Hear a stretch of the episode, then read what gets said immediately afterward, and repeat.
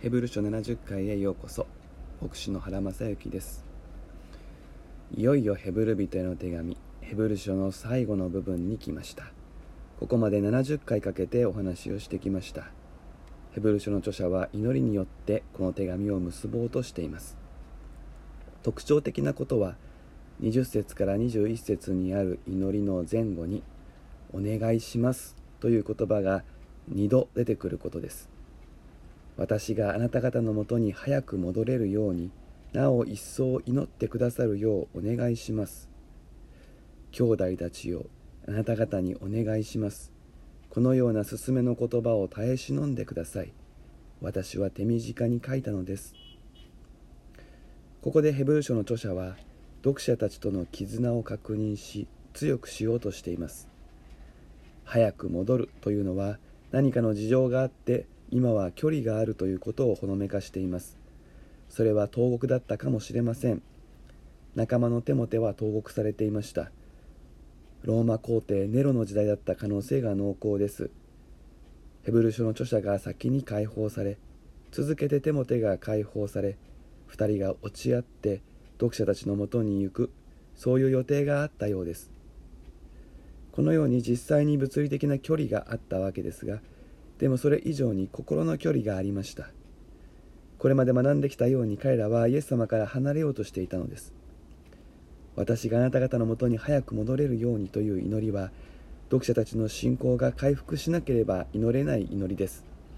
ヘブル書の著者はここまでの手紙の言葉によって信仰が揺らいでいる仲間たちがイエス様との結びつきを取り戻し自分のために祈れるまで回復することを信じてお願いするのです。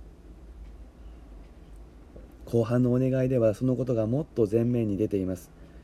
このような勧めとはヘブル書全体のことです。そこには厳しいことも書かれていました。でも信じて語りかけ信頼に応えて理解し勧めに従って自分の信仰を立て直してくれることを期待していたことがここで分かります。教会で語られるメッセージには心穏やかに慰められ励まされるものもあれば心を探られ痛みを覚えるようなものもあります。それは注射のようなものかもしれません。針を刺す時の痛みをこらえることなしには体を健康に戻すための薬が入ってこないように心を刺す痛みをしばしこらえなければ魂の回復もまた起こらない。そういうものがあります。そこでどうしても必要なことは相手が自分を攻撃しようとしているのではないと分かっていることです。その信頼関係なしにはこのような魂の治療は成立しません。さてヘブル書の著者は読者との間の結びつきを確認しつつ最後の祈りの言葉を送ります。20節から21節の祈りをヘブル書全体を思い返しつつ学びましょう。一つ目のポイントはこの祈りが徹底して神を主語にしているということです。信仰とは神を仰ぐことです。神のご真実に目を留めることです。私が頑張るとか私がしっかりするとか私が固く信念を持つということは本質的でものではありません。この祈りの主語は神であります。私たちが何かをするできるそういうことは祈られていません。神がまず何かをしてくださる。それに人は応える。この順序です。そしてその人の応答さえ神の助けによってのみ可能になるのです。神についてここで平和の神と表現されています。ヘブル語でシャロームと言われ平和とも平安とも訳されますがとてもまとめきれない豊かな概念のある言葉です。シャロームとはよく生きることと言った人もいます。シャロームの神の「の」も大事です。この「の」には神ご自身がシャロームであること。このシャロームが神を源にして人に流れていくこと。そのことを神が意図している。願っているということが表現されています。私たち人間の根本的問題はシャロームの神との関係が切れていることです。つながり直しつながりが太く豊かになることが救いです。その救いのために神が何をしたのか。これが2つ目のポイントです。私たちの主イエスを死者の中から導き出されたということです。死者の中からということは主イエスは一度完全に死なれたということです。死はシャロームの対極です。完全なシャロームの喪失が死です。主イエスは十字架にかかりこの死を経験されました。しかし神はそこから導き出されました。十字架から3日目の復活の出来事です。この歴史上他に例を見ない出来事により神は私たちにご自分のシャロームを回復する道を開いてくださいました。ヘブル書においてこの十字架の死が私たちが神の前に犯す罪過去にまた未来にわたって犯す数々の過ちそればかりでなく神より自分を大事にする根っからの心の在り方。この全てを許すための生贄であったことが明らかになりました。そしてよみがえったということはもはや死を経験しない永遠の命の方となったということでありご自分の血命において新しく用意された契約ご自分を信じる者を許して神の子とする約束を与えそして羊飼いになってくださるという契約を私たちの前に差し出してくださったのです。羊と羊飼い人間と神を表す比喩として聖書の初めからずっと親しまれてきた比喩です。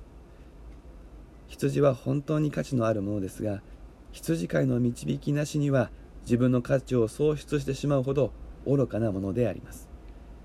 道に迷えば方向音痴で元には戻れずひっくり返ってしまえばジタバタしても自分の身を傷つけるだけで立ち上がれず放っておけば目の前の草に夢中になって根っこまで食い尽くしてそこを不毛の地にしてしまいます。しかし良い羊飼いさえいれば羊は適度に草を食べそこで糞をしてその土地を豊かな土地に改良することができます。良い羊飼いさえいれば羊はその価値を最大限に発揮することができるのです。これこそこの比喩の最も重要な点です。私たち人間は価値あるものでありながら神なしに生きる時どんどん自分の価値を失う方向に世界の価値を失わせる方向に進んでしまう。引き返すこともやり直すことも自力ではできないのです。しかし羊飼い偉大な大牧者イエス様が来てくださり私の羊飼いになってくださる時全てが逆転し始めます。回復への道のりが始まるのです。3つ目のポイントはこれです。ヘブル書の著者はここでそのことを「整える」という言葉で表現します。カタルティゾーというギリシャ語の特別な形ですが機能を回復させるあるべき秩序の中に置くという意味を持っています。神との関係が悪い時私たちは機能不全に陥っているのです。あるべき秩序神との関係。自分と自分自身との関係。自分の身の回りの人間関係。そして世界との関係。これらが神の秩序シャロームに戻されていくと機能不全は解消します。これが整えるです。偉大な羊飼いイエス様は私たちをケアしてそこに導いてくださいます。十字架の死からイエスをよみがえらせるその偉大な力を私たちにも働かせてそのことをしてくださるのです。あらゆる良いものを持ってとはなんと嬉しいことでしょうか。神様の持つすべての力すべての知恵を持って私たちは整えられるのです。整えられた人間は神の思いを知り神の御心を行うようになります。さらに整えられた人間は集団として群れとして良い状態になっていきます。21節の前半はあなた方ですが後半は私たちとなっています。つまりここで読者である人たちの課題に神様が関わって整えそれがさらに自分たちも含めた交わり関係全体が良い状態に導かれることまで広がる。そのことが祈られている。あなた方が私たちと一つになるということです。手紙の結びに「よろしく」との挨拶が交換されますがこれもシャロームの回復した状態を描いています。そのようにして羊の状態が良くなるとき羊飼いの手腕が褒められることになります。栄光が世よ限りなくイエス・キリストにありますようにという祈りは羊である自分たちが正しい状態豊かな命にあふれる状態に戻ることを前提としています。そのことによって神が褒めたたえられるのです。神が褒めたたえられる時私たちもその栄光に預かって共に喜びます。教会の礼拝はこのことを先取りして祝うものです。この祈りによってヘブル書の著者は読者の心が神様に向かうようにと願っています。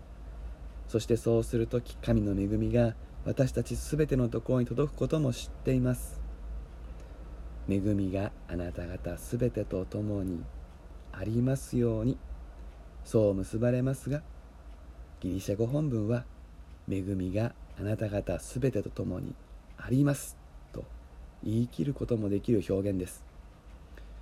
人間の謙遜としてようにとつけますけれどもあると言い切ってもよいのです。神の言葉を聞いて神を仰いだのに恵みがないなどということはありえないからです。ですから最後は祈りというより祝福の宣言です。ここにいる私たちも神の言葉を聞き心が平和の神にイエス様を死者の中からよみがえらせた神に向かい神が整えてくださることを信じる思いがあるならあなたと共にあなたにも恵みがある。私にも恵みが来ている。そう言い切ることができます。70回目は以上です。ここまでご視聴くださりありがとうございました。恵みがあなた方すべてと共にありますように。